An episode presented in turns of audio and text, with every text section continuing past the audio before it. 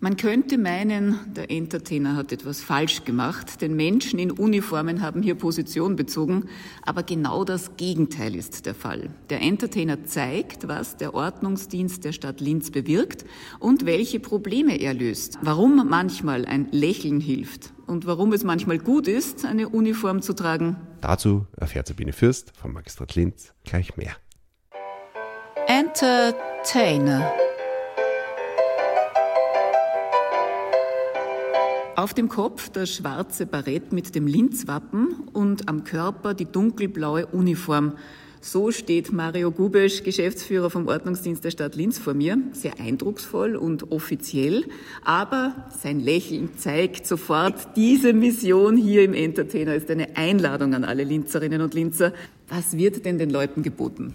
Wir sind diese Woche mit je einem Mitarbeiter und einer Mitarbeiterin und einem Mitglied der Geschäftsleitung vertreten. Besonders möchten wir diese Woche nützen, um mit den Menschen ins Gespräch zu kommen, sozusagen abseits unserer Streifenwege im Stadtgebiet. Es wurde gerade angesprochen, die Streifendienste. Also normalerweise ist ja der Ordnungsdienst in der Stadt Linz unterwegs.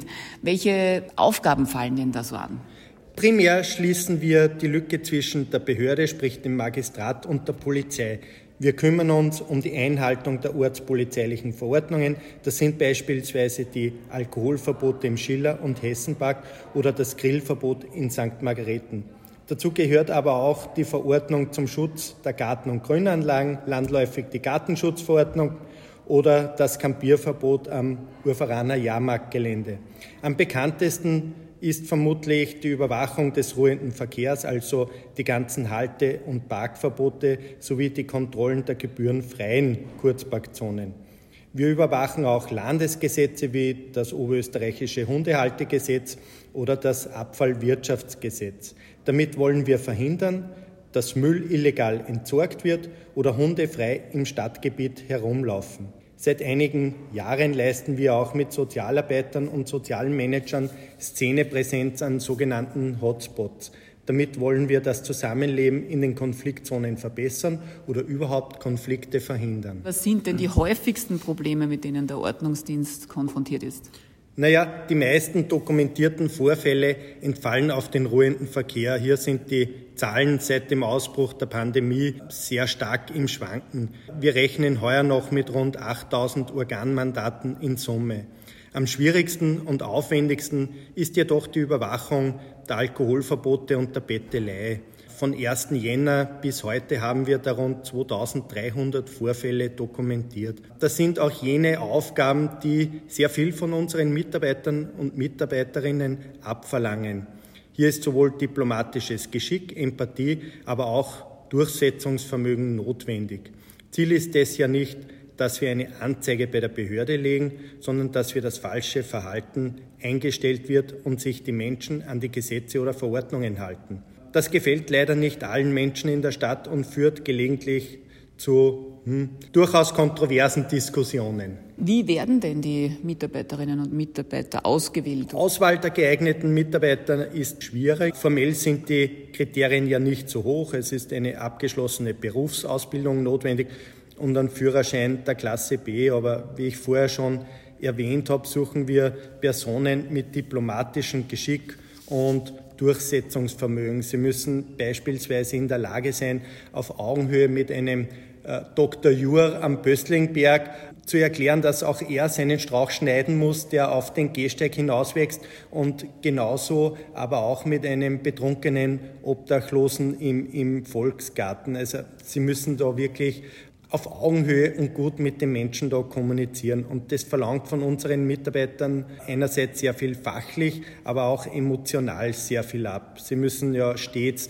äh, höflich und bestimmend sein und genau wissen, wo hier ihre rechtlichen Grenzen sind. Also das sind Eigenschaften, äh, die es sehr schwierig machen, dies bei einem Bewerbungsgespräch abzufragen. Das heißt, manchmal lassen sich die Probleme auch mit einem Lächeln oder einem Schmäh lösen?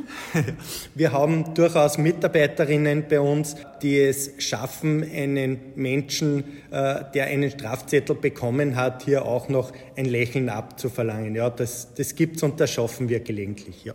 Geschäftsführer Mario Gubisch, was fällt denn nicht mehr in die Aufgaben des Ordnungsdienstes? Also wo ist denn die Grenze?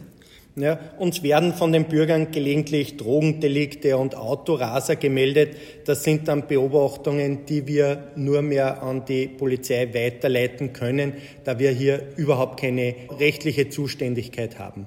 Gibt es auch immer wieder schöne oder lustige Vorfälle bei der Arbeit im Ordnungsdienst? Naja, der, der schönste Vorfall, der mir bis jetzt gemeldet wurde von den Mitarbeitern, war, da ist ein älterer Herr auf ein Team in der Innenstadt äh, zugekommen und hat ihnen mitgeteilt, äh, dass er seine demente Frau sucht. Ist ihm bei einem Spaziergang hat er die verloren. Die Polizei sucht schon und auch äh, Verwandte und so weiter.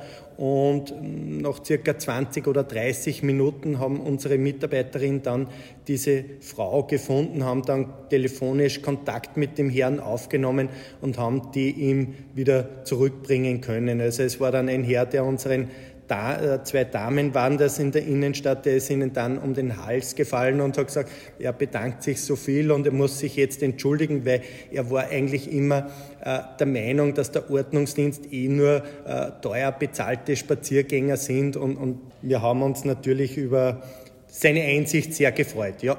Wie ordentlich ist eigentlich der Geschäftsführer vom Ordnungsdienst privat? naja, ich war über 20 Jahre beim Bundesheer, acht Jahre davon in einer Kaderpräsenzeinheit und seit 17 Jahren bin ich mit einer äh, passionierten Bilanzbuchhalterin verheiratet. Also alles, was das Bundesheer hier nicht geschafft hat, hat mir dann meine Frau beigebracht. Also ich würde schon behaupten, dass ich äh, sehr ordentlich bin. Mario Gubisch vom Ordnungsdienst der Stadt Linz, der mit seinem Team den Entertainer zu einer sicheren und sauberen Anlaufstelle für die Linzerinnen und Linzer macht. Entertainer